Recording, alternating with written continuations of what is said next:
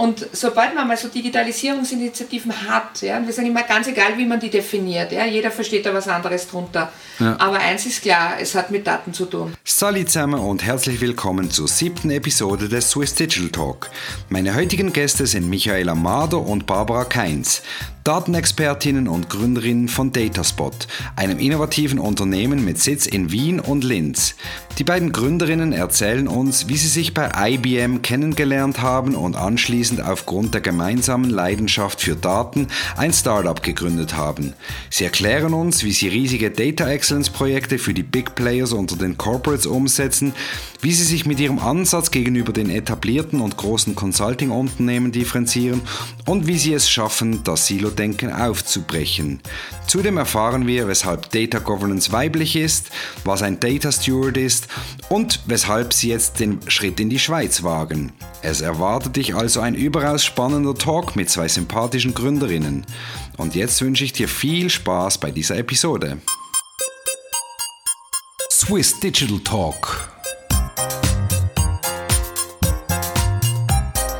Wir sprechen praxisnah mit ausgewählten Experten, spannenden Unternehmern und erfolgreichen Gründern über Themen der Digitalisierung. Bei uns kriegst du Einblicke in die Unternehmerpraxis und Tipps für Job und Karriere. Herzlich willkommen zur neuen Folge des Swiss Digital Talk. Ich freue mich außerordentlich auf die heutige Folge, denn es ist eine Premiere für mich. Ich habe das erste Gespräch heute mit zwei Gästen. Auf der einen Seite habe ich Michaela Mader und Barbara Keins, die beide den Weg von Österreich hierher nach Zürich gemacht haben. Michaela, äh, erzähl mal, wer bist du und woher kommst du? Michaela Mader, mein Name, ich komme aus Österreich, bin in Linz zu Hause und habe dort auch den Dataspot-Standort zu betreuen und bin von der Be Ausbildung her Betriebswirtin habe äh, meine Karriere im Controlling begonnen. Sage ich mal, ich bin dann so reingerutscht in diese IT-Schiene und hatte damals schon sehr viel mit Daten zu tun und über die BI und Analytics, also Business Intelligence, Datenauswertungen, Datenanalyse, ähm, dann den Weg gefunden eigentlich in das Consulting, in das Business Consulting, wo wir auch jetzt mit unserem Datenthema gelandet sind. Okay, wir sprechen gleich über das Datenthema. Barbara, wenn du dich kurz vorstellen würdest. Ich bin die Barbara Keins aus Wien, äh, wo die Dataspot ihren Hauptsitz hat. Und meine Historie mit Daten ist sehr lange. Ich habe mich schon als Jugendliche in der Schule in das Thema verliebt. Ähm, das hat mich auch mit der Michaela zusammengebracht in unserer Historie ähm, und möchte gerne, dass Daten positiv betrachtet werden und komme eigentlich aus der technischen Seite und bin jetzt aber auch auf der Business-Seite gelandet, weil ich festgestellt habe, dass technische Lösungen allein das Thema nicht lösen. Und nachdem Daten die Grundlage für jegliche Art von Digitalisierung sind, mhm. hat es jetzt extrem große Aufmerksamkeit. Okay, und wie habt ihr euch kennengelernt? Also wir haben uns bei der IBM kennengelernt in Österreich. Ich war zuvor viele, zuvor viele Jahre in Deutschland bei der IBM, bin dann wieder zurückgekommen und wir haben dort gemeinsam in diesen äh, Business Analytics Service Bereich äh, geführt. Du warst die Leiterin und ich habe Sales gemacht. Und da war es tatsächlich so, dass wir halt in vielen Jahren sehr viele Projekte gesehen haben, die entweder komplett schief gelaufen sind oder einfach nicht die gewünschten Ergebnisse gebracht haben. Ja? Also damals war so der Anfang, wo man mit Data Mining gestartet hat, so die ersten Schritte gemacht hat oder diese traditionellen Data Warehouse Projekte. Und wir haben dann eigentlich gemeinsam festgestellt, dass es daran liegt, dass man den Daten zu wenig Aufmerksamkeit schenkt. Also in, in, ich muss vielleicht noch dazu erzählen, mhm. ich erinnere mich genau an den ersten Tag, wo ich die Michaela kennengelernt habe, vor rund zehn Jahren mhm. saßen wir beim Mittagessen und ich habe nicht nur optisch geglaubt, ich schaue mich in den Spiegel, sondern auch inhaltlich. Also die, die Leidenschaft für den guten Umgang mit Daten hat uns wirklich in der Sekunde verbunden. Ähm, und es war sehr schön innerhalb der IBM, die ja sehr, wie soll ich sagen, sehr schwierige Projekte auch zum Teil macht. Ja, mit einem Land wie Österreich, ehrlicherweise, ist einem Konstrukt wie die IBM sehr klein. Ja, das heißt, die Spezialisierung auf gewisse Themen ist überschaubar, im Gegensatz zum Beispiel zu dem amerikanischen Markt. Und wir haben uns dann das wirklich vorgenommen und das auch umgesetzt im Rahmen der Projekte, die wir in der IBM gemacht haben für unsere Kunden dort. Also die Michaela, wie gesagt, von der Sales- und Betreuungsseite und ich von der Umsetzungsseite mhm. mit den Projektteams, ähm, dass wir dieses Datenthema wirklich mehr in den Vordergrund stellen, vor allem auf einer starken fachlichen Seite. Das heißt, ähm, schon in den ersten Projekten, so wie wir sie ähm, designt haben. Also Projektdesign ist ein großes Thema. Ich glaube, das ist generell ein Thema, auch, jetzt auch für Digitalisierungsprojekte. Mhm. Das sind nicht nur technische Artefakte, um die es da geht. Das heißt, in unseren Projekten war immer Raum dafür, dass wir mit den Menschen, die die Daten haben, mit den Daten umgehen, äh, dass wir denen im Projekt mehr Zeit widmen. Das war so der erste Schritt in die richtige Richtung. Okay. Und dann habt ihr eben äh, euch kennengelernt, ihr habt die Projekte zusammen ähm, umgesetzt, ihr habt gesehen, ähm, wo, wo gibt es Probleme bei den Projekten, was funktioniert gut. Und dann habt ihr euch entschlossen, ähm, ihr, ihr verlässt jetzt IBM, ein toller Arbeitgeber, denke ich jetzt mal, ähm, und macht euch selbstständig, gründet euer eigenes Startup. 2016 habt ihr dann Dataspot ähm, gegründet. Ähm, erzähl mal kurz, wie kam es dazu? Eben, wie, wieso verlässt man dann so einen guten Arbeitgeber? Wieso geht man das Risiko ein? Oder wieso, wieso seid ihr damals dieses Risiko eingegangen? Und was war die Idee dahinter, hinter dieser Firma? Ich würde sagen, das größte Stichwort an der Stelle ist Leidenschaft. Ja. Das heißt, wenn man für ein Thema brennt, und das verbindet die Michaela und mich, also sowohl in dieser Thematik, aber auch den Anspruch zu haben, dass man dieser Leidenschaft nachgehen kann, weil man wirklich daran glaubt, dass es für andere einen Mehrwert stiftet. Und das ist, wie soll ich sagen, der, der Nachteil in so einem großen Unternehmen wie der IBM oder auch in anderen, mhm. äh, die auch sehr stark herstellergetrieben sind, also von, auch von der technischen Seite. Und wie gesagt, wir wollen dieses Thema beleuchten und zwar von A bis Z. Das war in dem Haus nicht möglich. Mhm. Ja. Und ähm, es war dann sehr klar, also ich spreche es mal so aus, die Michaela hat zu mir gesagt, wir müssen unbedingt eine gemeinsame Firma machen. Ja? Und ich sagte, okay, wir machen eine gemeinsame Firma und dann gab es vielleicht ein paar Monate, wo wir uns wirklich mit der Thematik auseinandergesetzt haben, so lange, bis uns klar war, was das Businessmodell überhaupt dahinter ist. Also was haben wir dem Markt, dem Kunden anzubieten, was er nicht woanders bekommt. Weil das war nicht unser Thema, dass wir jetzt die 97. Äh, Data Warehouse BI Delivery Company werden wollen, ja. sondern wir wollten etwas schaffen, was es so in der Form nicht gibt. Ja? Und daraufhin haben wir beschlossen, wir spezialisieren uns ganz stark auf das Business Consulting zum Thema Umgang mit Daten. Ja? Umgang mit Daten lernen, Umgang mit Daten betreiben und alles in die Hände zu bekommen als Werkzeug, sowohl prozessseitig, auch mental, aber auch eine Toolunterstützung, dass man braucht, dass man als Unternehmen selbstständig dann lernt, mit diesen Dingen umzugehen und den größtmöglichen Nutzen aus Daten zu ziehen. Ja, das ist unser Ziel. Okay, dann habt ihr das gegründet, also ihr habt ja. diesen Entschluss gefasst, ihr äh, ähm, seid jetzt Gründerinnen. Ähm, am Anfang ganz alleine gestartet oder schon noch mit Partnern? Ja, ganz alleine gestartet. Ähm, es hat dann auch ein bisschen gedauert, bis wirklich alle an Bord äh, waren. Und wir wollten auch ganz klassisch äh, mit äh, einem Businessplan schreiben beginnen. Mhm. Äh, das, da hatten wir aber dann nicht so viel Zeit dafür, weil dann der Kunde mit Auftrag gedroht hat.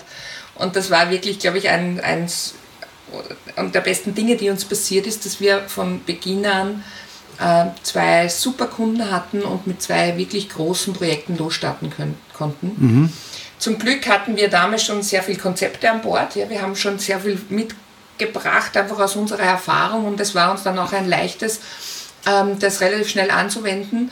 Und wir haben dann auch sehr schnell unser Framework geschaffen, wo alle Themen abgebildet sind, die aus unserer Sicht adressiert werden müssen, damit man das Datenthema in einem Unternehmen, in einer Organisation in den Griff bekommt. Und in dieser Phase ist auch dieser Begriff Data Excellence entstanden. Ja, wir haben gestartet mit Data Governance, mit ja. fachlicher Datenmodellierung, Datenqualitätsmanagement und dann haben wir halt für uns diese schöne Klammer darüber gefunden. Und dadurch, dass wir uns so derartig fokussiert haben, ja, wir haben uns ja gegenseitig sozusagen ein bisschen eingeschränkt, weil wir die die Dinge von früher nicht mehr machen wo, äh, durften, ja, keine Data Warehouse Projekte mehr, keine Implementierungen mehr. Aber das hat wirklich dazu geführt, dass wir relativ schnell äh, zu diesem Thema die Themenführerschaft übernommen haben. Einmal in Österreich, weil wir halt anfangs nur in Österreich tätig waren. Wir waren klein, wir hatten nicht so viele Mitarbeiter und wir waren eigentlich froh, dass wir die Projekte so gut stemmen konnten. Dann habt, hattet ihr das Glück, eben von Anfang an eigentlich Projekte oder zahlende Kunden auch zu haben, ähm, was sicherlich hilft dann auch fürs Wachstum. Wie, wie, seid ihr dann nachher? Das würde mich noch interessieren. Wie, wie, seid ihr gewachsen? So, es ist ja, das ist erst vier Jahre her. Wie, was waren so die, die, die, die Milestones bei, bei eurem Aufbau? Also was vielleicht recht spannend ist bei uns, äh, dass wir uns vorgenommen haben, weil wir die Dinge ja sehr gerne machen und auch aus Leidenschaft machen, dass wir uns nicht in eine Situation begeben wollen, wo wir aus dem Thema und aus dem Unternehmen auch nicht mehr raus können, weil sonst hat man es wie in einer Beziehung. Ja? Die Leidenschaft ist vorbei und man steckt in der Beziehung fest. Mhm. Das heißt, äh, eine unserer Basisentscheidungen war, dass wir das nur mit eigenen Mitteln etablieren, also okay. das Unternehmen ja. selbst. Das heißt, uns war sonnenklar, dass nur auf Basis von zahlenden Kunden wir auch entsprechend klein starten, das heißt miteinander. Und vielleicht muss man an der Stelle auch dazu erzählen, dass wir noch einen dritten Mitbegründer haben, mhm. ja, der nicht nur unser bester Businesspartner ist, sondern auch noch erfreulicherweise der beste aller Ehemänner, nämlich meiner. Ah, okay. ähm, weil uns klar war, dass äh, Business Consulting alleine nicht reichen wird, weil es auch eine Toolunterstützung braucht, um das ganze Wissen über die Daten in einem Unternehmen zu managen. Und so ein Tool gab es nicht und äh, gibt es de facto bis heute nicht. Ja, also nicht im, sagen wir mal, im europäischen Raum. Ähm, und es war klar, dass wir in diese Softwareerstellung investieren müssen. Mhm. Selbst dafür haben wir entschieden, keine Investoren und kein Fremdekapital an Bord zu nehmen. Das heißt, es war sehr klar, dass wir mit den eigenen Ressourcen starten und ich kann mich erinnern, im März 2016 haben wir gegründet, im Sommer 2016 haben wir dann die ersten Helferlines bekommen, zwei Stück. Unsere ersten beiden Mitarbeiter, die beide Mädchen für alles waren, also auch obwohl ein männlicher Mitarbeiter dabei war. Und über die Projekte und die Aufträge haben wir dann entschieden zu wachsen. Das heißt, wir haben äh, keinen klassischen Businessplan verfolgt, zu sagen, wir wollen in, weiß ich nicht, 18 Monaten 10 Personen groß sein, mhm. sondern wir haben gesagt, wir wachsen so, wie wir glauben, dass wir es brauchen und wir haben uns völlig darauf eingelassen. Und das kann man sich ehrlicherweise nur leisten, wenn man keine Investoren an Bord hat. Dann entscheidet man darüber selber. Okay. Ja, wenn das Geld natürlich reinkommt und wenn man die Kunden hat und die Kunden auch findet, dann ist das natürlich der Idealfall. Jetzt, ähm, was ist konkret das Businessmodell von Dataspot? Seid ihr eine, eine Consulting-Firma? Eben, du hast vorhin zwar gesagt, ihr seid nicht die 97. Consulting-Firma, die jetzt auch noch Data, Data Warehousing, was auch immer macht. Ähm, oder also verkauft ihr eben Zeit gegen Geld oder habt ihr noch ein anderes Businessmodell? Wir verkaufen die Perspektive, die uns bei all unseren Projekten auch in diesen vier Jahren gelungen ist. Und das waren gar nicht so wenig und das betrifft vor allem sehr große Unternehmen. Und vielleicht darf ich das an der Stelle auch dazu sagen. Mhm. Unser erster großer Kunde gleich mhm. war die Stadt Wien. Okay. Ein Megakunde, eine riesige ja. Organisation, die uns erfreulicherweise auch ihr Vertrauen geschenkt hat, aber äh, mit einer History von knapp 30 Jahren pro Person in der Kontextthematik äh, gibt es natürlich da schon ein bisschen mehr zu bieten und so wie die Michael auch gesagt hat, ähm, dieses Framework, ja, was ist das? Das heißt, der, wir haben zwei sehr konkrete Standbeine und so ist unser Businessmodell auch definiert. Das heißt, die eine Seite ist klassisches Business Consulting, aber mit einem ganz konkreten Auftrag, der sich am Kunden aber auch nicht ändert, weil alle Kunden, alle unsere Kunden haben dasselbe Problem. Viele Daten, viel Aufwand, überschaubarer Nutzen, ähm, fast noch eine schlechte Stimmung diesbezüglich, weil mit Daten umzugehen so aufwendig ist und so wenig Nutzen bringend. Das heißt, uns war sehr klar, dass wir Projekte machen wollen, wo wir großen Organisationen beibringen, was sie tun müssen, um mit den Daten umzugehen. Und das machen wir ausschließlich, und unsere Kunden mögen das mhm. sehr gerne, über Fixpreisprojekte. Das heißt, wir, wir definieren gemeinsam mit unseren Kunden anhand unseres Frameworks, wo sinngemäß alle Einzelthemen verankert sind und deklariert sind, die es braucht dafür. Ähm, das gehen wir im Vorfeld so stark mit dem Kunden durch. Da muss der Kunde an der Stelle bereits lernen, was das bedeutet. Ähm, dann ist auch klar, wo er steht und wo er am Ende des Tages hin muss. Und auf der Basis bieten wir unseren Kunden an, in, je nach Größe, je nach Komplexität, in 12 bis 18 Monaten an einer Stelle zu sein, wo diese Hürden so weit geschafft sind, dass er den Rest der Ausrollung in die Gesamtorganisation komplett alleine durchführen kann. Und dieses Versprechen geben wir den Kunden und das halten wir auch entsprechend. Und das ist das, warum wir sicher auch gegenüber anderen großen Unternehmen, die versuchen, eine Dramatik anzubieten, einen riesigen Vorteil haben, weil die starten einfach von Null, stellen sich für den Kunden, sagen, was hast du für ein Problem, was brauchst du? Wir kennen das Problem schon längst. Wir gehen zum Kunden und adressieren ihr Problem, ja. ohne dass er uns was erzählt. Und das hilft halt wahnsinnig weiter, weil die Kunden dieses Zutrauen haben, dass wir wissen, was sie brauchen. Ja. ja wir brauchen nicht fragen. Okay. Aber jetzt doch ein Beratungsmodell, oder? Ja, in dem Sinn. Oder habt ihr noch eine, ihr habt auch von einer Software vorhin gesprochen. Ist das auch ein Revenue Stream von euch? Ja, also das sind definitiv sozusagen zwei Sparten im Unternehmen. Das eine ist das Business Consulting, wo ja. wir klassisches Projektgeschäft machen. Ja. Und das zweite ist die Software-Sparte, wo wir diese Metadatenmanagement-Software, die wir gebaut haben, mhm. anbieten. Und zwar mit dem Hintergrund, dass all diese Aspekte, die wir den Kunden sagen, dass er machen soll, auch unterstützt werden. Weil das war halt bislang bei herkömmlichen Tools, die wir am Markt gefunden haben, auch nicht möglich. Mhm. Hat zum einen damit zu tun, dass wir beim Kunden auf der Fachseite agieren. Ja, das heißt, wir sind nicht klassisch in der IT und darum sind wir auch keine IT-Firma, sondern wir sind auf der fachlichen Seite und beraten dort die Menschen in den Controlling, ähm, Finanzpersonal, Risikoabteilungen und die Software ist auch für den Fachbereich gemacht als Zielgruppe. Und das Zweite ist, dass wir nebst diesem, ähm, also in der Consulting-Sparte, ähm, einen Enablement Approach äh, verfolgen. Das heißt, es geht nicht darum, beim Kunden nicht vorhandene Ressourcen zu kompensieren, wie das vielleicht andere machen, sondern wir wollen ja, dass der Kunde imstande ist, das Thema selbst zu beherrschen und in 12, 18 Monaten äh, dieses, diese Veränderungen auch selbst herbeizuführen und darum müssen wir den Kunden eigentlich enablen. Das heißt, wir verlangen, dass wir ein Gegenüber haben. Ja, wir brauchen ein Projektteam ja. dort. Man muss Leute finden auf der Organisationsseite, die dieses Datenthema in Angriff nehmen wollen, wir sagen mal, die sich den Hut aufsetzen dafür. Ja. Und dann können wir einen Know-how-Transfer machen und dann können wir die in die Lage versetzen, dass sie das Thema selbst managen können. Und das ist jetzt dieser Change, den wir dort auch einmanagen beim Kunden, was andere auch nicht machen. Ja, und wo wir aus unserer Sicht auch gebraucht werden und dafür bezahlt werden.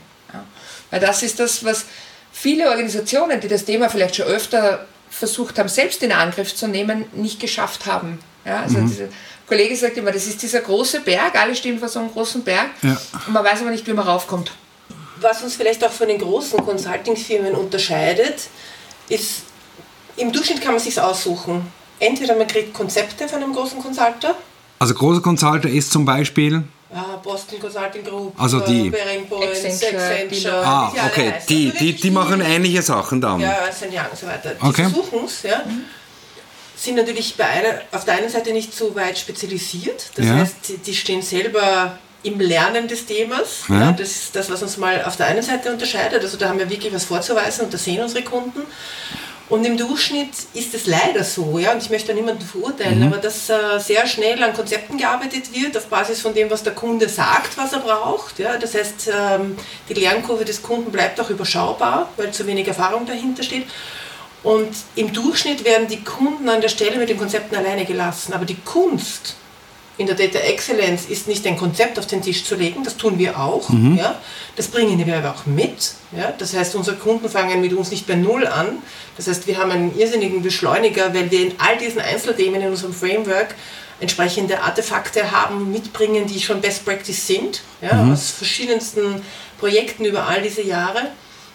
Aber wir ziehen uns, wie ich sage, auch immer die Gummihandschuhe an ja, mhm. und machen Hands-on mit dem Kunden. Und das ist der große Unterschied. Wir gehen dort nicht raus, bis diese Konzepte nicht so verprobt und abgeschliffen sind, dass sie tatsächlich funktionieren. Das ist uns das größte Anliegen, vorher gehen wir nicht. Und das passiert aber auch in der Zeit. Wir managen das entsprechend ein. Okay.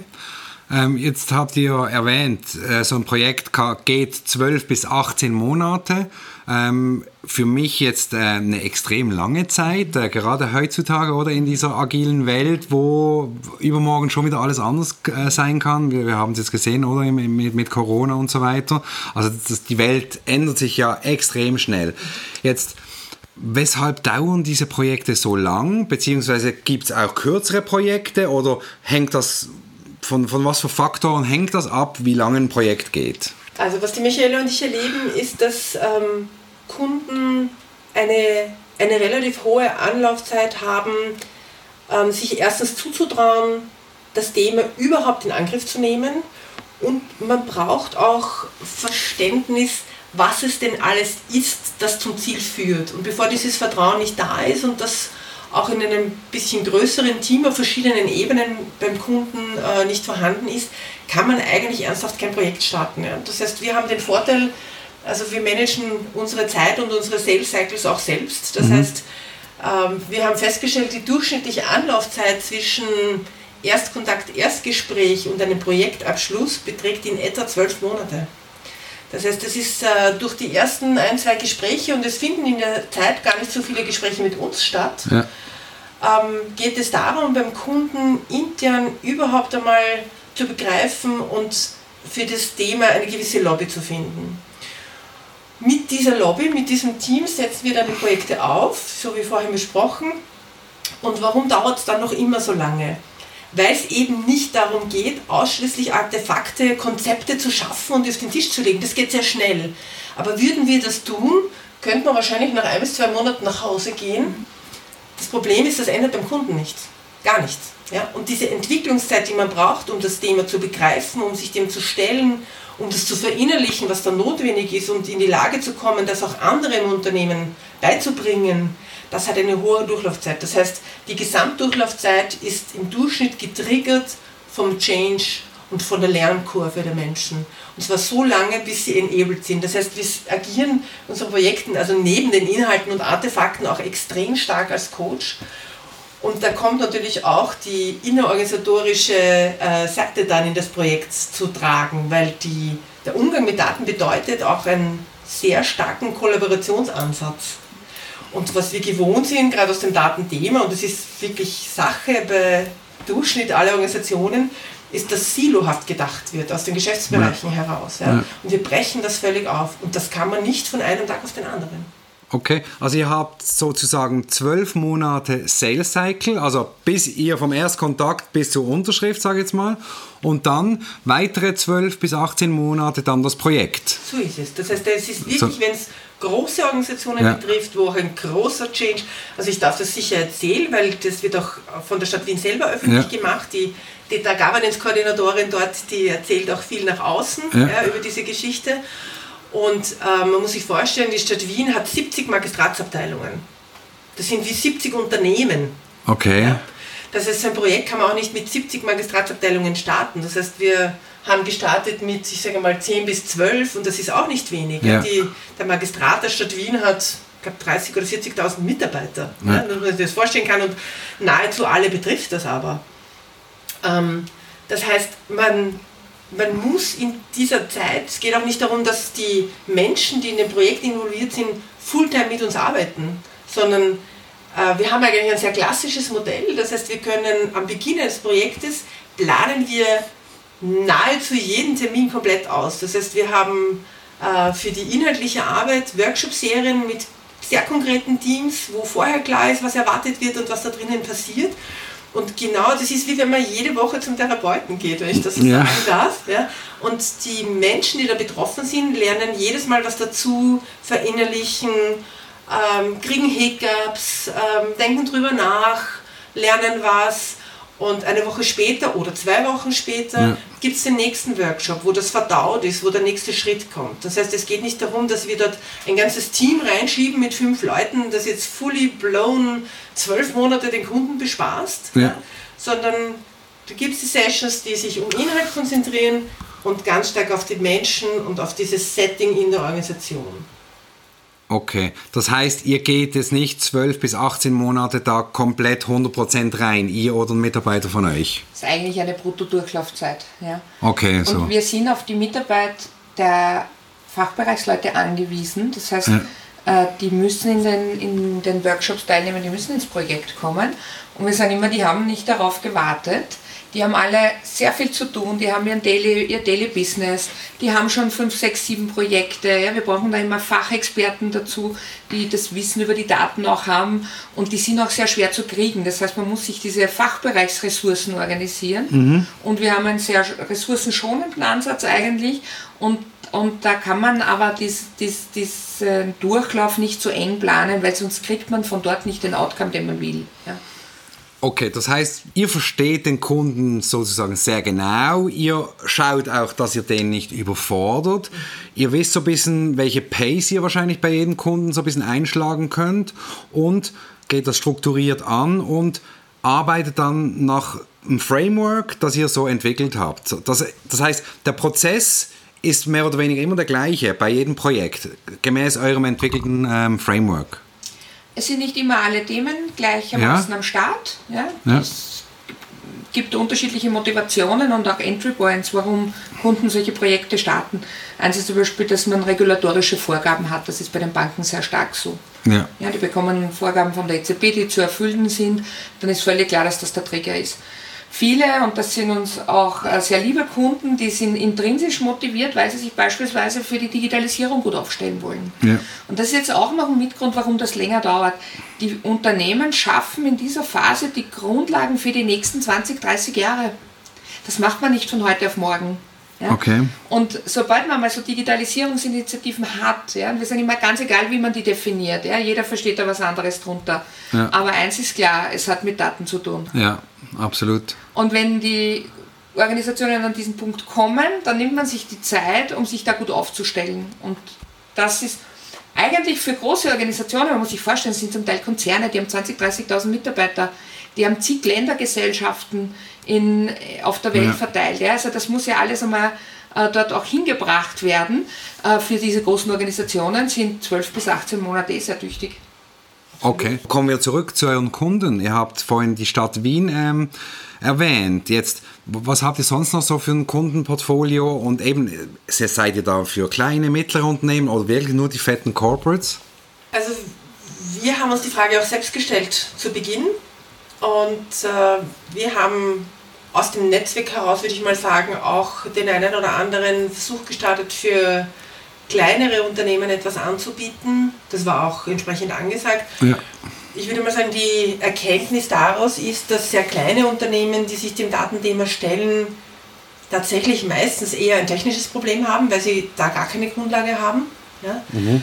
Ähm, das ist aber etwas, was wir gerne an Partner auch weitergeben, weil wir das eben selber nicht mehr umsetzen. Da haben wir dann nur sehr, sehr sanft begleitet. Und es hat sich gezeigt, dass es wirklich die ganz Großen sind. Das heißt, wir, die Stadt Wien ist natürlich von der Größe her ein, ein riesiger und ein Vorzeigekunde, ja. aber es geht um Banken, es geht um Energiebetreiber, ja, also Gesundheitswesen. Gesundheitswesen, ja, Kontext. Also das heißt wirklich ein Big Player weil dort die Problemstellung so groß ist, dass man sie nicht einfach innerbetrieblich so locker lösen kann. Weil in einem kleinen Unternehmen ähm, ist der Kollaborationsanteil höher, die Silos sind nicht so stark ausgeprägt. In einer großen Organisation ist das fast zwingend. Ja? Das heißt, äh, Geschäftsbereiche agieren dort wie eigene Unternehmen und der Kollaborationsansatz hat meistens auch auf der Prozessseite dort ein großes Thema. Mhm. Ja? aber natürlich erst recht auf der Datenseite. Ja. Von wem gehören die Daten, wer braucht die Daten, habe ich sie in der richtigen Qualität, ja. wer schert sich jetzt drum, wie wir es auf gut Wienerisch sagen. Und deswegen stehen die tatsächlich bei uns auf der Matte. Okay. Jetzt, jetzt haben wir viel so über diese Daten und, und, und diese Projekte und Data Excellence, Data Governance gesprochen. Jetzt mal konkret wie helft ihr den Kunden genau? Du hast vorhin gesagt, der Sales Cycle, oder? Der, ist, der geht relativ lang, also dauert zwölf Monate, kann bis zu zwölf Monate dauern. Das hängt wahrscheinlich auch davon ab, dass A, die Projekte wahrscheinlich nicht ganz günstig sind äh, mit euch und zweitens ähm, hängt das wahrscheinlich auch damit zusammen, weil ihr ja nicht einen Service bietet, wo dann der Kunde genau weiß, ja, dann verkaufe ich X mehr, ich habe Y mehr Umsatz oder ich reduziere die Kosten um, um einen gewissen Betrag. Das sind, ist ja bei euren Projekten wahrscheinlich nicht der Fall. Geht das so ein bisschen in die richtige Richtung oder wie ich das verstanden habe? Ja, durchaus. Erstens ähm, verlangen wir immer zum Projektbeginn auch wirklich eine strategische Betrachtung des Themas und ein, um die strategischen Grundlagen zu schaffen. Und da kommt man natürlich sehr schnell in diese Nutzen-Outcome-Diskussion. Ja. Und auf der Kostenseite haben wir halt drei große Kostentreiber identifiziert und die schlagen überall zu. Das eine ist, dass äh, durch aufgrund von schlechter Datenqualität sehr hohe Kosten, interne Kosten entstehen, weil man Fehler suchen muss, weil man etwas ausbessern muss, Korrekturen machen muss und so weiter.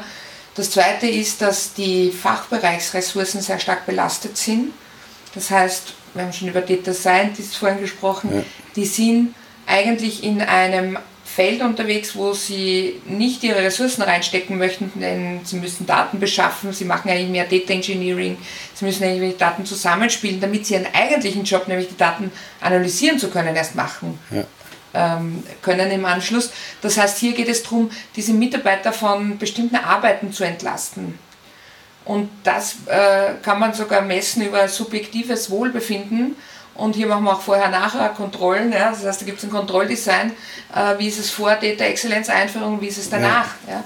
Oder auch die Entstehung von einem Bericht beispielsweise. Das dauert vorher 30 Tage. Wenn alle Daten beschrieben sind, an der richtigen Stelle sind, alles geklärt ist, dauert das nachher vielleicht zwei Tage. Ja. Also diese Betrachtungen machen wir sehr wohl. Ähm, und wo es definitiv Auswirkungen hat, ist dann in weiterer Folge auf IT-Implementierungskosten. Einfach weil es beispielsweise weniger redundante Implementierungen gibt, weil die Daten wieder verwendbar sind, weil man nicht immer wieder von vorne anfängt, weil man eine Datenmigration effektiver begleiten kann.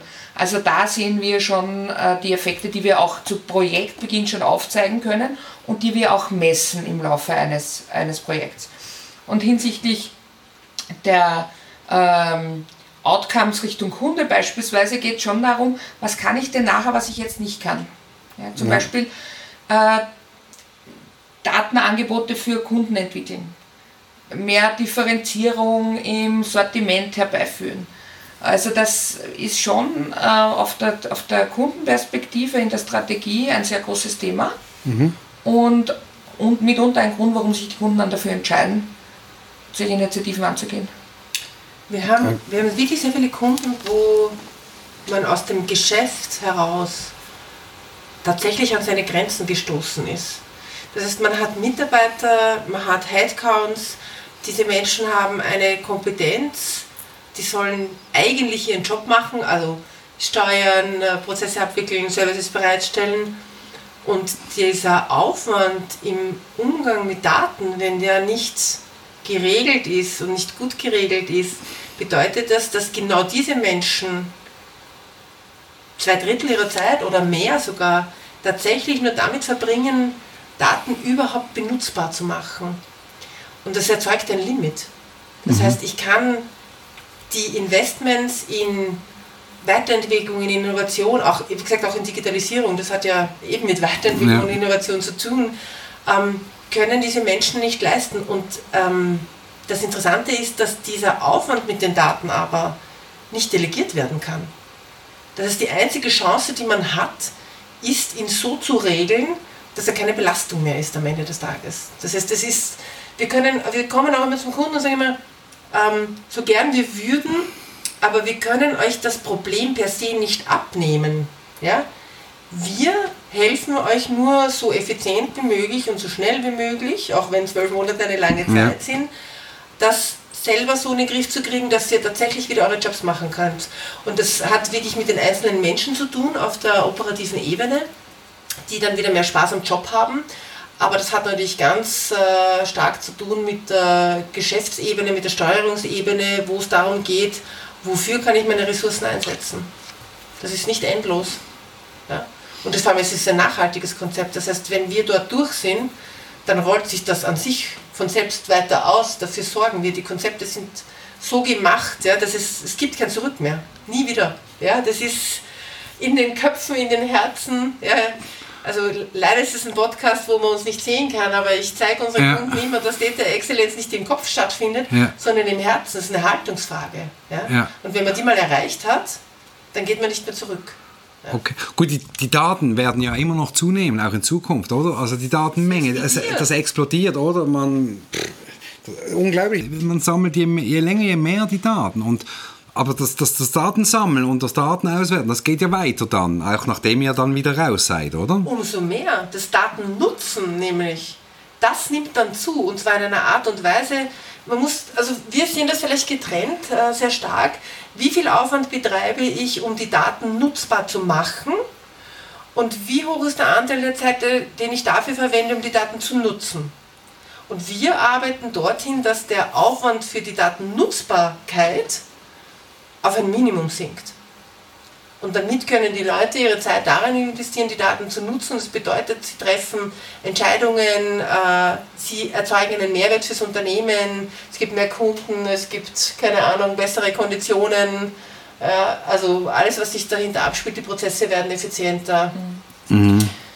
Und damit verbunden sind halt so richtige Paradigmenwechsel beim Kunden auch. Ja? Also in der Organisation geht es darum, dass man Daten als Asset begreift. Also, dass die einen Wert haben und dass man sich deswegen darum kümmert, dass man schaut, dass die Qualität stimmt. Ja.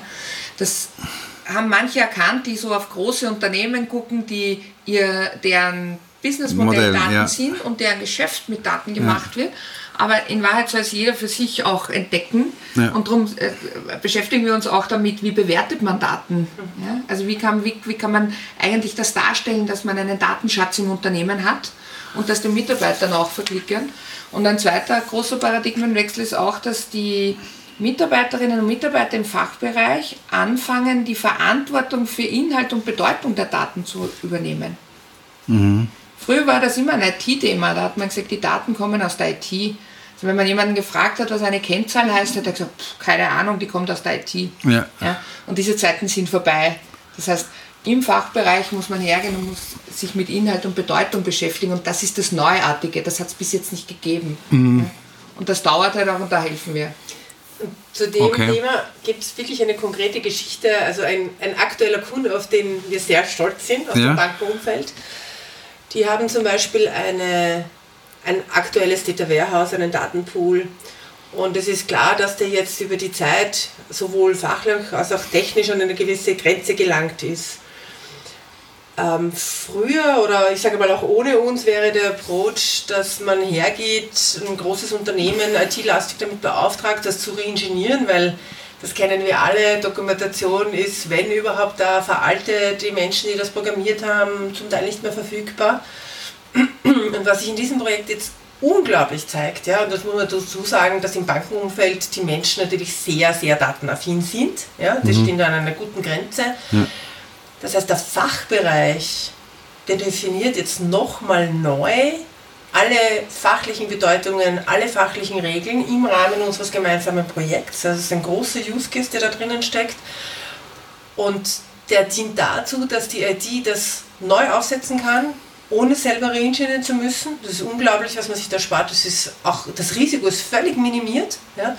Und gleichzeitig haben sie damit die Kontrolle über diese Daten übernommen und sorgen nicht nur für die Richtigkeit in der Implementierung, die die, die dann entsprechend umsetzt, sondern gleichzeitig auch dafür, dass das ähm, so bleibt und auch, dass die Datenqualität zustande kommt. Ja, das ist ein irrer Push für das Unternehmen. Ja. Das ist nicht nur eine Bank, es sind drei Banken gemeinsam. Ja. Das heißt, das auch noch harmonisiert über drei Banken. Okay. Ja, extrem spannendes Thema. Ähm, eben, ihr habt es gesagt, Daten, das ist ja, man, man, man liest das immer wieder, das ist ja auch nichts Neues. Daten ist das neue Gold. Wir kennen die großen Milliardenunternehmen, das, wo, wo, wo wir wissen, deren Businessmodell ist das Sammeln von Daten dann auch. Jetzt geht ihr bei euren Projekten auch dahin, dass ihr guckt, woher, wo hat es überall Daten, in welchen Abteilungen hat es Daten, wie kann man die irgendwie aufbereiten und bringt die zusammen in, an irgendwie einen Ort und macht dann schöne Dashboards, wo dann das Management auf diese Dashboards auch schauen kann und aufgrund von diesen Zahlen und Dashboards dann die Entscheidungen für die Zukunft treffen kann. Ist das dann auch euer Teil oder sind wir da schon einen Schritt weiter? Ähm, das ist auch unser Teil, aber vielleicht nicht so, wie man sich vorstellt. Das heißt, bei uns im Zentrum steht ja nicht jetzt ein großes Data Warehouse Projekt. Das kann begleitend eine, eine Maßnahme sein, mhm. weil das Unternehmen das Bedürfnis hat. Aber jetzt muss man sich auch die Veränderungen der Technologie noch ansehen. Ähm, also ich komme wirklich originär aus dem Data Warehousing in den 90er Jahren, wo diese Datenplattformen unfassbar teuer waren und mhm. großartig waren und da gab es keine verteilte IT an der Stelle. Es war gar nicht machbar. Heute schaut das ganz anders aus, ja, von Cloud-Lösungen angefangen, ja, über dezentrale Datenhaltung. Das heißt, die technisch zentrale Stelle ist gar nicht mehr notwendig, aber was wir machen ist, dass wir fachlich alles an eine Stelle bringen. Das heißt, jetzt sind wir dann auch so an dieser Kante zu unserer Software. Das heißt, das Wissen über die Daten muss unternehmensweit an einem Single Point of Truth stehen. Und zwar nicht technisch, sondern fachlich. Das heißt, zu wissen, welche Daten habe ich, was bedeuten die? Wie hängen die zusammen? Wer verwendet die Daten? Wer hat die Verantwortung dafür? In welchen Prozessen werden sie benutzt? Ja? Bis hin zu, über welche Projekte entstehen diese Daten und werden auch technisch entsprechend implementiert? Ja? Ähm, wo ist die, die sogenannte Golden Source dieser Daten? All das mündet im sogenannten Metadatenmanagement. Und das ist am Ende des Tages das technische Arbeitsmittel, dieser ganzen Data Excellence Organisation, wo sich alle beteiligen. Das heißt, die, die die Verantwortung für die Daten haben, genauso wie die, die diese Daten benutzen wollen. Mhm. Und gleichzeitig ist es Voraussetzung für all jene, die dann Analytics machen, BI machen, für Data Scientists, die fancy Modelle bauen, dass ihre Lösungen äh, gut funktionieren, dass sie richtige und verlässliche Informationen anbieten können und dass auch der Brückenschlag zur technischen Implementierung gegeben ist. Ja, es ist halt ein, ein strenger Top-Down-Approach, weil das Business sozusagen die Vorgaben macht und sagt, wie denn die Daten zu verstehen sind und wie denn die Bedeutung ist. Und auf Basis dessen werden dann die Implementierungen gemacht.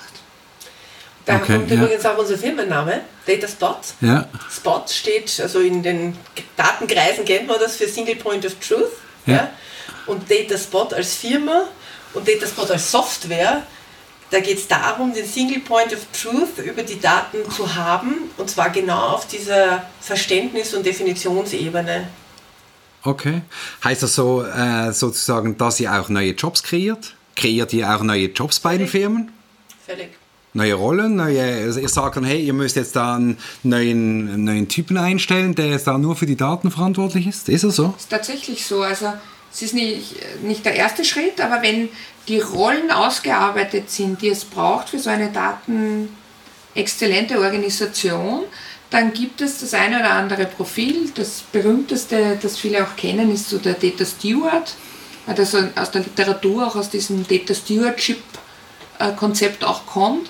Also das ist dieser zentrale Ansprechpartner äh, für einen Datenbereich, der eher eine Managementfunktion über hat und das mündet dann in einem HR-Profil, also wo man wirklich sagt, da kann man sich hinbewerben. Ich werde jetzt Data Steward in dieser und dieser Abteilung zum Beispiel. Okay. Ja. Das heißt, da geht es um sehr viel Methodenverständnis. Mhm. Ja? Das heißt, ein Data Steward ähm, gewährleistet, dass die Data Excellence Methoden und auch die Metadatenmethoden ähm, für diesen Datenbereich erwirtschaftet werden können und das kann er nicht alleine machen. Kein Mensch alleine kann über den großen Datenbereich alles wissen. Das ist unsinnig. Das heißt, die, die zweite Rolle, die auch dahinter steht, sind die sogenannten Business Experts. Die können aus dem eigenen Bereich sein, aber die können eben, es gibt ja so viel querliegende Daten, die von allen gebraucht werden und wo alle einen Anspruch haben. Mhm. Das heißt, das ist genau dieser kollaborative Ansatz. Das heißt, Klassiker sind Kundendaten, ähm, die braucht jeder fast im Unternehmen das heißt, der Data Steward hat dann, keine Ahnung, 10, 12 äh, Fachexperten zugeteilt für dieses Datenthema und gemeinsam bewerkstelligen das. Und das, der Data Steward hilft, das zu organisieren, das zu koordinieren, zu harmonisieren und kennt auch alle Methoden, die es dafür braucht und kann daher diese Obhut übernehmen. Ich sage immer, ich bin ein sehr familienbezogener Mensch, das ist die Mami oder der Papi von den Daten an der Stelle. Und als Mami und Papi kann man ja, wie wir alle wissen, nicht alles alleine machen, es müssen schon alle mithelfen. Das heißt, er hat dann für seinen Datenbereich die eigene Familie Und diese Profile, es geht uns auch darum, dass die anerkannt werden in den Unternehmen. Es braucht Qualifikation, es braucht Kompetenz und es braucht auch die Sichtbarkeit dieser Menschen und die Wertschätzung dafür. Ja. Weil das geht Hand in Hand damit, dass man Daten wirklich als Asset begreift. Daten haben einen riesigen Preiszettel. Und zwar in beide Richtungen. Ja? Blöd ist, wenn nur der Einkaufspreis hoch ist. Ja. Ja? Okay, ähm, extrem spannend. Ähm, relativ komplexe Geschichte am Ende des Tages auch. Ähm, ich denke, ist nicht so einfach, so ein bisschen Daten sammeln mit Excel und dann die auswerten, vielleicht noch ein Pivot machen und so weiter. Ich glaube, das ist schon noch ein paar Flughöhen weiter oben, das, was ihr macht. Ähm, ihr habt jetzt in Österreich gestartet, gegründet, ihr seid jetzt seit vier Jahren in Österreich unterwegs. Ihr habt jetzt in diesem Jahr noch den Weg auch in die Schweiz gefunden oder gestartet, oder? Ihr seid jetzt in der Schweiz gestartet, ähm, deswegen seid ihr ja heute auch hier. Ähm, erzählt mal, was ist euer Plan in der Schweiz? Wie geht es da weiter? Also zum einen ähm, ist die Dataspot Österreich eine kleine, feine Firma und wir waren uns auch relativ schnell einig, dass wir äh, nicht so immens wachsen wollen und, äh, und eine Horde an, an Consultants haben wollen. Und dann war natürlich die Frage, wie wollen wir über Österreich hinaus wachsen? Ja. Und wir haben uns dann für eine Wachstumsstrategie entschieden, die ganz eindeutig auf Partner setzt. Und für uns äh, ist es wichtig, dass wir mit Leuten zusammenarbeiten, die eine gute Basis und gute Voraussetzungen für unser Thema mitbringen und die aber im lokalen Markt verankert sind. Also wir halten es für notwendig, dass man in der Schweiz, wenn man hier äh, tätig werden will und Geschäft machen will, mit Schweizern arbeitet. Ja. Und da sind wir zum Glück fündig geworden bei der BS Group Analytics, ähm, die äh, sich jetzt, glaube ich, auch schon so leidenschaftlich für unseren Approach äh, stark machen, wie wir das machen. Und ähm, da sind wir jetzt guter Dinge, dass wir gemeinsam hier äh, bei großen Unternehmen in der Schweiz Data Excellence Projekte starten können und mit unserer Software bunten können. Das heißt, wir gründen jetzt gemeinsam mit der BS Group Data Analytics ein Joint Venture hier. Ja. Ähm, was interessant ist, das sehen wir jetzt auch in anderen Märkten, ist, dass die Partner, die auch uns finden, ja, ja. Ähm, meistens aus diesem komplementären Geschäft rund um die technische Datenwelt kommen. Wenn man, äh, so wie ich auch in meiner persönlichen Historie, äh, Data Warehouse und BI-Projekte macht bei Kunden, leidet man genau unter diesem Manko, dass die Daten fachlich nicht verstanden sind und nicht deklariert sind und dass es keine Verantwortungen dafür gibt und dass die Unternehmenskultur das gar nicht hergibt. Das heißt, jeder begnadete Data Warehouse, BI, Projektmitarbeiter und Developer und Designer und Architekt hat schon so eine große Leidensgeschichte, dass wenn er auf unser Thema trifft und auf unseren Approach trifft, sagt, das ist genau die Hälfte, die uns fehlt. Und so ist diese Liaison jetzt entstanden und deswegen macht es auch mehr als Sinn, äh, diesen Joint Venture Weg zu gehen. Das heißt, von uns kommt die Expertise für das Vorgehen, für das Framework, auch diese Metadatensoftware und vom Schweizer Partner kommt das Wissen über den Markt, über die Kunden, auch über konkrete Kunden, die genau im BI, DWH-Umfeld die Projekte bei ihnen machen, aber denen genau diese Governance- und Excellence-Ecke fehlt. Okay, und das heißt, kommt ihr dann je, jeweils für die Projekte hier in die Schweiz oder Mitarbeiter für euch oder baut ihr wie hier so eigene Leute, so wie ihr jetzt hier auf und, und schult die entsprechend und, und guckt, dass, dass die euer Framework hier äh, weitertreibt, weiterbringt? Oder wie, wie geht also, ihr vor? Beides. Und das äh, Spannende und die Herausforderung für uns als Unternehmerinnen, muss man auch dazu sagen, also die Michele und ich haben ja die eigene Historie und die eigene Erfahrung und haben das mhm. Thema für uns selbst entsprechend entwickelt. Wenn wir selbst in Österreich neue Mitarbeiter suchen, also es ist schon auf der Kundenseite sehr interessant. Das heißt, wir müssen ja die Kunden auf die Metaebene zum Thema bringen, Daten. Mhm. Ja? Und das heißt, wenn wir Mitarbeiter qualifizieren wollen, bringen wir die auf die Meta-Meta-Ebene. Das heißt, wir müssen in der Lage sein, jemanden zu enablen, der wiederum auf der Meta-Ebene zu dem Thema steht. Ja. Ja. Ähm, und genau dasselbe ist so Approach hier. Ja? Also wir können uns nicht äh, als Personen multiplizieren. Ja? Klonen genau. äh, ist nicht angesagt. ja? Das heißt, so wie wir unsere eigenen Mitarbeiter ausbilden mit unseren sehr stabilen und sehr standardisierten Methoden auch, ähm, und der nötigen Projekterfahrung. Das heißt, wir gehen dann natürlich immer in einem günstigen Setting zum Kunden hinein, werden wir das hier auch auf dem Schweizer Markt machen. Das heißt, auf der einen Seite werden äh, Schweizer und Schweizerinnen, die in dem Unternehmen arbeiten werden, äh, jetzt auch zum Teil in Wien oder in Österreich in Projekten einfach mitarbeiten, um die Expertise zu kriegen. Ja. Äh, gepaart mit unserer Ausbildung und umgekehrt äh, werden wir sicher eine Zeit lang in einer Übergangsphase, also auch in seiner Art Enablement-Phase, ähm, die Gummihandschuhe auch hier anziehen ja. ja. und mit Hand anlegen, damit es gut bei den Kunden landet und zwar vom ersten Projekt weg. Okay. Plus noch die Software, die äh, von euch kommt dann. Selbstverständlich, ja. auch da braucht man natürlich einen Best-Practice-Ansatz und einen Erfahrungsschatz. Also ja. auch dort haben wir methodisiert mit Blueprints, aber das geht einfach Hand in Hand. Okay. Und das soll dann so weitergehen mit der Internationalisierung und mit der Skalierung sozusagen. Jetzt Schweiz, dann Deutschland, dann die ganze Welt? Also jetzt in der, in der zweiten Stufe haben wir mal Dach festgelegt. Das heißt, wir sind parallel jetzt auch äh, dran, in Deutschland äh, mit einem Partner ein Joint Venture zu begehen. Ja. Hat natürlich den Vorteil, bei uns spielt die Sprache eine sehr wichtige Rolle, weil wir uns natürlich mit Inhalten beschäftigen. Ja. ja das heißt, es ist sehr viel auf Deutsch zu machen und da bietet sich natürlich der Dachraum jetzt fürs erste Mal an und dann werden wir schauen, wie es in Europa weitergeht, sagen wir mal so. Wir leisten uns das als Unternehmerinnen ohne externe Verpflichtungen in der Form zu wachsen, wie sie sich gut anfühlt. Okay. Jetzt vielleicht zum Abschluss noch eine Frage an euch beiden Powerfrauen. Ähm, in Tech-Unternehmen ist ja heutzutage leider immer noch so, dass es mehrheitlich von, von Männern dominiert wird. Oder jetzt ähm, hatte ich ähm, erst kürzlich im, im, im, dritten Podcast hatte ich schon eine Gründerin und CEO auch eines Data, äh, Big Data Startups äh, zu Gast. Jetzt habe ich hier wieder zwei äh, ExpertInnen, die über Daten referieren und man hat es, glaube ich, gehört in der letzten ähm, knappen Stunde. Ähm, ihr seid wirkliche Experten. Jetzt ist es ja ist Daten, ist das ein Thema für Frauen oder wie, wie, wie seht ihr das? Also ich glaube, das war so nach dem ersten Jahr, habe ich zu Michael gesagt, ich muss unbedingt irgendwann einen Artikel schreiben, warum Data Governance so weiblich ist. Und ich habe das dann auch irgendwann getan, tatsächlich. Okay. Ähm, und habe mir auch die Mühe gemacht, äh, ein bisschen fundierter herauszufinden, woran es denn liegen kann an der Stelle. Ähm, das Datenthema an sich, und da rede ich jetzt äh, vielleicht nicht von der Hardcore Data Warehouse Implementierung, das ist noch immer schwach besetzt mit Frauen, ja.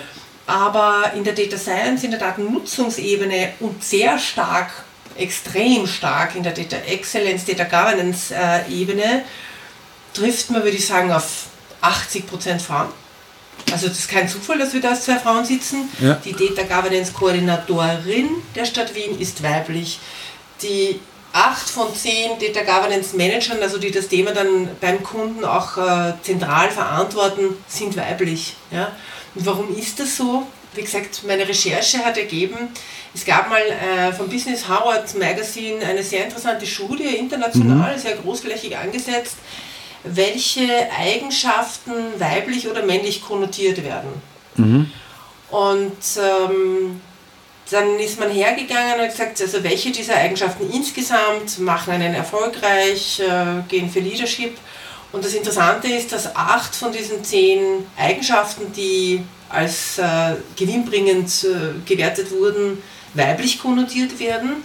Und wenn wir uns das anschauen, dann sind das dieselben Eigenschaften, die das Data Governance und Data Excellence Topic erfolgreich machen. Und was ist das? Ja, mhm. Das ist zum Beispiel äh, die Art von Leadership, die man an den Tag legt. Ja? Ist man ein äh, jemand, der sehr hierarchisch denkt oder ist man ein Enabler? Also das, das große Wir-Gefühl. Ja? Ich muss gestehen, ich vergleiche das ist ein bisschen jetzt nicht ganz genderkonform, ja, aber mit der Rolle einer Mutter.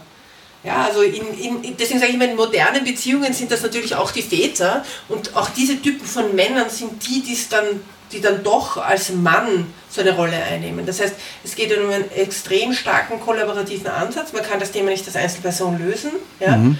Es geht um Enablement, um Coaching, um jemanden anderen etwas lernen zu lassen, um das Positive in den Vordergrund stellen, all diese Eigenschaften. Und sich selber nicht zu wichtig nehmen dabei. Und das ist trotzdem im Durchschnitt ehrlicherweise eine weibliche Attitüde und all das zusammen äh, macht das Thema aber tatsächlich erfolgreich. Okay. Es gibt aber auch noch eine institutionelle Hypothese dazu, nämlich dass das ein neuartiges Thema ist und da auch neuartige Rollen und zum Beispiel auch Abteilungen geschaffen werden. Wenn jemand ein Data Governance Office schafft, dann hat es vorher nicht gegeben. Mhm. Und dass diese Rollen und Plätze noch nicht von Männern besetzt sind. Ja, das heißt, man hat dann als Frau die Chance, dieses neue Thema zu besetzen. Und dass das möglicherweise auch dazu führt, warum da jetzt mehr Frauen sind. Okay, ohne dass man schon jetzt ähm, jahrzehntelanger Background mit, äh, im Umgang mit Daten mitbringen muss, oder? Ja, oder halt, äh, traditionellere Positionen werden halt von Männern gern äh, vereinnahmt und auch weitergegeben ja. sozusagen. Ja, und jetzt kommt da was, was, was Neues, wo noch nicht präjudiziert ist, dass das ein Männerjob ist und dann sind die Frauen am Start. Es gibt, glaube ich, sehr okay. viele weibliche Projektmanagerinnen. Es gibt auch sehr viele Frauen in der Organisationsentwicklung.